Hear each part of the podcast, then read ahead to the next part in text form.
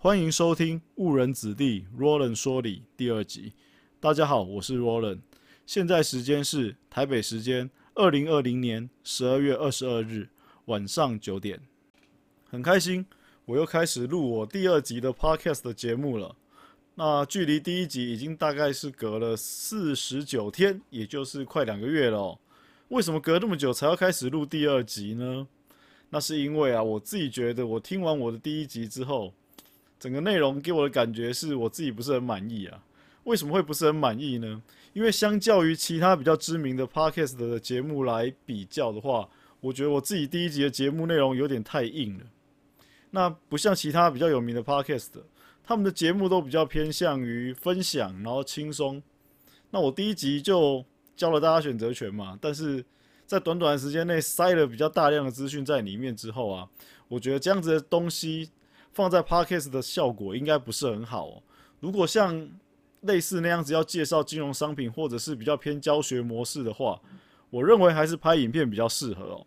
所以我就慢慢去思考调整，说我的 podcast 的该怎么进行哦。那既然想了一大堆，不做还是没有嘛，所以就开始我的第二集哦。那因为刚好最近有一些话题，那我就想说以后就看看市场有什么话题啊，就顺便来录一下。所以 podcast 的部分可能就是会比较贴近于目前市场的状况哦。然后有什么可以发挥的，就拿来讲一下哦。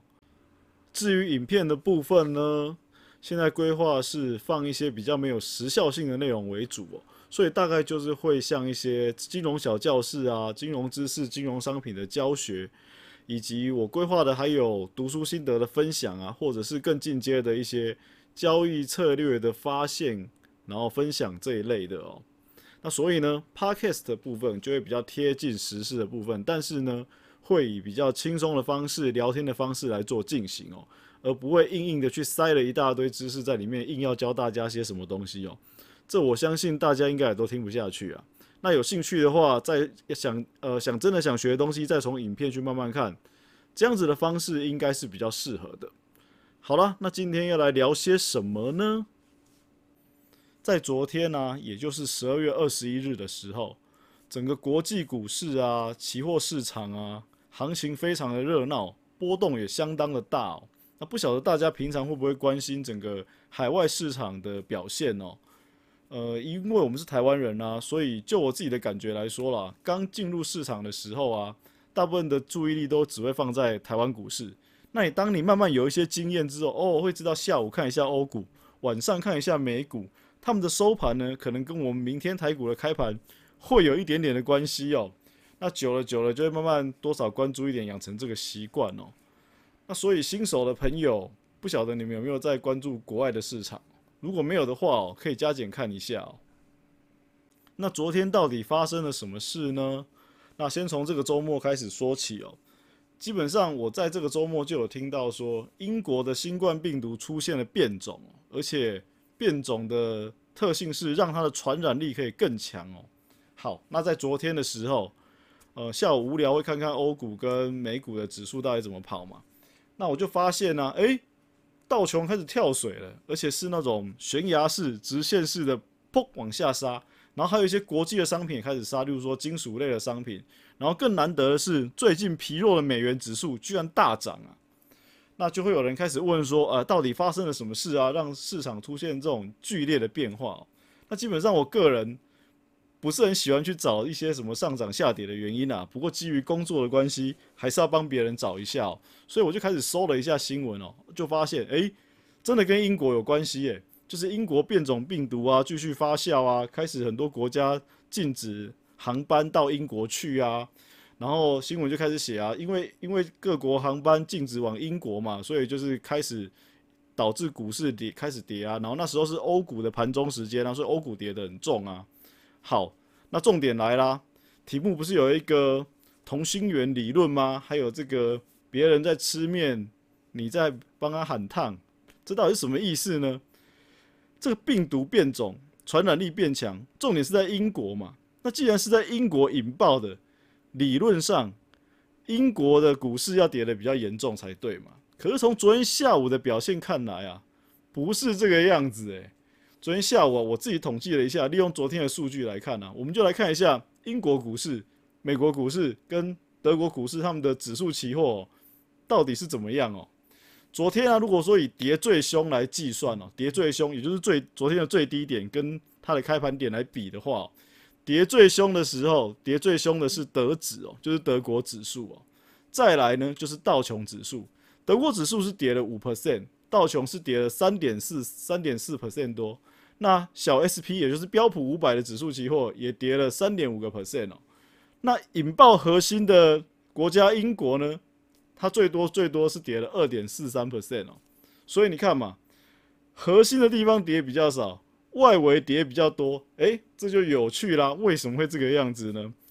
那由于工作关系，我周边有一些市场的老前辈哦，那就分享一些简单的分析理论哦。那我觉得这个值得可以拿出来跟大家聊一聊。他就提了一个叫做同心圆理论的东西哦，简单的讲。同心圆就是一圈一圈的嘛，那最核心的就是事件影响中心，受影响最大的那个地方。那以这个事件来讲，就是英国嘛，所以英国我们先把它放在最核心，它应该是受影响最大的。再来就是第二圈哦，第二圈你觉得会是什么影响比较大呢？英国在欧洲嘛，所以有可能是欧洲股市会受比较大的影响，所以就把欧洲放在第二圈。那接下来再往外去画，可能美国、亚洲有的没有的，这就是。发挥你的联想力，但是也不用想太多了，就是用直觉上来去判断这件事情就可以了。简单的讲，这样一圈一圈画下来，你就会知道英国应该要是最严重的，第二个严重的呃，可能就是欧洲吧。但是昨天整个下跌的状况来讲，欧洲却是最严重的哦，再来是美国，最后才是英国，这就蛮奇怪的。所以这就可以开始思考这件事情哦。那我自己简单的想了一下，我是规划了两个方向啊。第一个方向就是说。大家来听听看哦，看这样觉得有没有道理哦？第一点，我们先从未知的恐惧来看哦。为什么要从未知的恐惧来看呢？基本上，金融市场最怕的就是不确定性。不确定性越大，背后所隐藏的风险可能也越大，因为我们没办法评估嘛。所以市场最怕就是这个不确定性的风险的存在哦。所以一旦有这样子的事情发生的时候，基本上对散户来说，当然，先拔腿就跑啊！我们散户是最好抽身的嘛，所以就你卖我卖，大家一起卖，就造成了股市的恐慌性下跌哦。那我们再回过头来看这一件事情哦，虽然是英国有变种的病毒在爆发，但是目前这个病毒的致死率好像也没有提高嘛，因为还没有数据嘛，只知道说它传染力提高了，但是致死率还不知道。那基本上就是一个变得更会传染的新冠病毒。那怎么应对、怎么处理？基本上有了过去这一年将近一年的经验来说，大家应该也都心知肚明了。呃，知道它的危险性啊，知道要怎么去规避它，然后知道要怎么避开这样子的风险啊。所以基本上我认为，应该就不是未知的恐慌了，导致让欧欧股、美股这样子的严重的抛售。所以我们就朝第二点的角度来看看哦。第二点呢，我认为是英国可能有好事。那在讲英国有什么好事之前呢，先来讲一个简单的概念哦。基本上呢，影响股市涨跌的因素很多，而且同时会存在哦。假设好了，某某股市今天上涨，但是呢，对这个股市来说，影响这个股市的，并不会只有好的事情哦，可能会有好的事情一堆，坏的事情一堆，然后最后股市反映出来的是这些好事坏事整体加在一起的综合效果。然后导致这个股市的综合表现是上涨的，大概是这样子哦。啊，所以昨天这样看起来，英国股市跌的比较少的状况，诶，它可能也是有一些好的因素啊、坏的因素，整个混在一起之后，好的因素可能稍微多了一点点哦，有一些潜在的好的因素在那边，使得英国股市就这样子相对跌的比较少。那这时候就可以来想想啊，最近英国的状况里面呢，到底有什么样会是好事呢？那想来想去啊，可能跟英国脱欧有关哦。最近呃，基本上从新闻的报道来看哦，几乎一面倒的引导你去思考说，英国可能就要无协议脱欧，可能要硬脱欧，有的没有的哦。但从昨天的这个股市的反应来看哦，是不是留下了一些想象空间给我们去猜想哦？英国有可能会圆满的不是的硬脱欧这样子，而是有协议的去脱欧，所以使得昨天。呃，虽然都在大跌，但英国股市却相对德国跟美国来的好一点点。所以呢，以上这个方向就给大家留给大家去思考一下哦。这也就是一个用同心圆理论来思考的一个出发哦，参考参考。所以，当你以后遇到一些暴涨暴跌的时候的事件哦，或许可以用这样子的方式去整理一些简单的逻辑啦。不过，基本上在操作上哦，我还是比较主张，也比较建议哦，还是以价格来做依据哦。所以，大家还是要有一套自己去应对价格的操作方式哦，把它变成一个固定的机制、固定的模式，这样比较不会慌乱哦。原因归原因，我们虽然可以推敲，但是你并不能知道当下是不是真的就是那样子的原因造成的哦。甚至原因它是无形的嘛，你没办法量化它的时候，你的攻守没有依据，这样子一失序，其实也是不太好。所以整体来说，我还是比较建议大家有一个应对价格的操作机制啊，这个也是呃该长期持续学习的一个地方。所以啊。为什么我标题要下别人吃面，你喊烫？大家应该就可以猜到了吧？基本上现在是英国疫情在爆发，变种的病毒在英国，然后传染力高，使得英国感觉比较严重，这个这个样子嘛。那结果英国股市跌的比较少，别的股市跌的比较多，所以我就想到了这个台湾的谚语嘛，我也不知道。总之就是这这句话，我相信听过的人也不少了。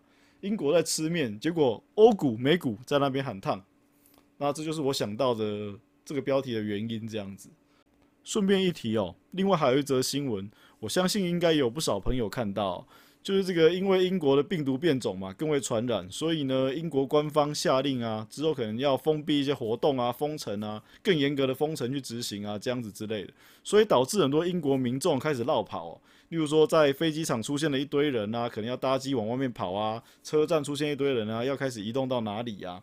那后来我在一些讨论区有发现哦，有有朋友提到，有网友提到说，他在英国当地的朋友就说，其实没有这么严重啦。这些伦敦的人哦，只是要去过圣诞节，并不是什么逃难啊。所以啊，这个就见仁见智啦。这个真的是要有待在英国的朋友来做一个确认了。那如果是这样子的话，那我会觉得比较好啊，至至少比较正面嘛，不是绕跑。以上的部分呢，就大家参考参考喽。最后来聊一点轻松的，顺便帮忙打点小广告啊，这是没有业配的哦，发自内心的。基本上，身为一个篮球迷啊，当然会很喜欢看篮球啊。那很开心啊，我国终于又有一个直男联盟的诞生了，就是 P Plus 联盟嘛。那另外一个就是大家比较熟悉的 SBL，虽然这两个联盟最近有一些纷扰，那不过身为一个篮球迷哦，基本上还是喜欢看球赛的。当然也希望自己国家的这个呃体育环境也越来越好，这样球员有钱赚啊，才可以打出更多好球，满足我们篮球迷的这个眼眼眼睛这样子哦。但是呢，因为 SBL 的联盟基本上就是长期的不重视行销嘛，所以导致球迷渐渐的流失。那因为今年新的直男的崛起嘛，所以很多朋友就开始看不看好 SBL，这是情有可原呐，可以理解的。不过我觉得球员是无辜的啦，基本上 SBL 的球赛，我个人认为还是蛮精彩的。